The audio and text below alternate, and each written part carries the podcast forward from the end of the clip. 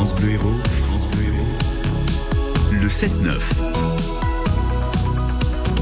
Les héros de la science, Guillaume Bagnolini de l'association Conscience en partenariat avec le CNRS. Bonjour Guillaume. Bonjour Guy. Aujourd'hui, sujet original puisqu'il s'agit des pratiques d'hygiène chez les mandrilles. Alors on va peut-être rappeler ce que c'est qu'un mandrill. C'est un singe assez moche, n'est-ce pas euh, Ouais, ouais. Hein alors, euh, alors ça, euh, il a des couleurs, hein, bleu, Ouais. rouge. Il a le etc. derrière rouge, Il a le derrière Ouais. très très rouge. Euh, c'est d'ailleurs une manière euh, sociale euh, de montrer qu'il est dominant hein, face aux autres. D'accord. Euh, à ne pas reproduire chez soi, hein, Non, bien entendu. non, non. Euh, je, je vais vous parler de- des pratiques d'hygiène chez, chez les mandrilles parce que, sans doute, hein, vous avez déjà entendu euh, dans nos sociétés ces fameuses phrases ne saute pas dans les flaques, lave-toi les mains avant de passer à table, ne mets pas tes doigts dans ton nez. Bon, ça c'est les phrases que maman, papa, grande sœur, grand frère a dû vous dire au moins une fois dans votre vie. Et on distingue souvent les animaux des hommes par notre côté, plus civilisé. Le propre de l'homme serait d'être propre, justement à la différence des animaux. Et, et en fait, si c'était pas vrai, c'est le départ de la réflexion de chercheurs de Montpellier fort intéressés par l'hygiène chez les mandrilles. Les mandrilles vivent où, Guillaume? Alors ce sont des primates que l'on retrouve en Afrique du côté du Cameroun, du Gabon ou du Congo. Euh, comme je le disais tout à l'heure, on les reconnaît facilement avec leur peau bleutée au niveau du visage et un nez euh, rouge vif, hein, euh, très très rouge.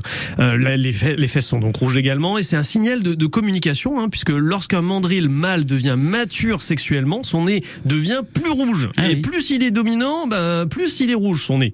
Les femelles sont attirées par l'appendice exubérant, tandis que les autres mâles le défient sans cesse pour le détrôner. Alors c'est pas si facile hein, la vie d'un dominant chez les mandrills.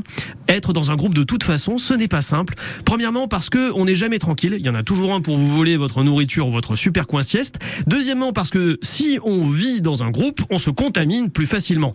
Et oui, si vous êtes tout seul pépère en haut de votre montagne, eh bien les petits virus ou les petites bactéries ne vont pas vous atteindre régulièrement. Par contre, si vous êtes en contact avec Roger et Irène, vos voisins mandrilles qui tous éternuent et je vous passe les détails, eh bien vous risquez probablement d'être plus contaminé. C'est mathématique. Alors, on nous dit de nous laver les mains régulièrement, de porter un masque quand on est malade et d'autres gestes hygiéniques qui nous permettent de moins être contaminés et de moins contaminer. Eh bien, c'est pareil chez les mandrilles. Alors que font-ils euh, les mandrilles exactement? Alors vous ne verrez jamais un mandrill avec son nez rouge se mettre du gel hydroalcoolique sur les mains ou tousser dans son coude. Mais par contre, vous verrez les mandrills moins toilettés, les congénères ayant l'air contaminés par des parasites. C'est simple, on évite de toucher les membres du groupe infectés, comme ça on est moins malade. Exactement comme nous pour euh, la Covid, on évite de fréquenter les personnes malades ou cas contact. Mais euh, ce n'est pas tout, hein. ce type de stratégie est apprise de mère en fille. Les chercheuses de Montpellier ont pu voir en conditions naturelles des parents transmettre les gestes aux jeunes générations. Ceci nous amène à la grande question. Mais alors, euh, quel est le propre de l'homme? Eh ben là, je vous laisse sur cette question car je ne suis pas sûr que l'on trouve une réponse. Ah d'accord, je crois qu'il y avait une réponse euh, Non, de la part des chercheuses et chercheurs de Montpellier. Pas de Non, réponse pour le moment. On attend. Oui, on attend. On verra ça, vous serez là pour euh, nous raconter tout ça. Guillaume Bagnoli de l'association Conscience en partenariat avec le CNRS. À la semaine prochaine, Guillaume. À la semaine prochaine.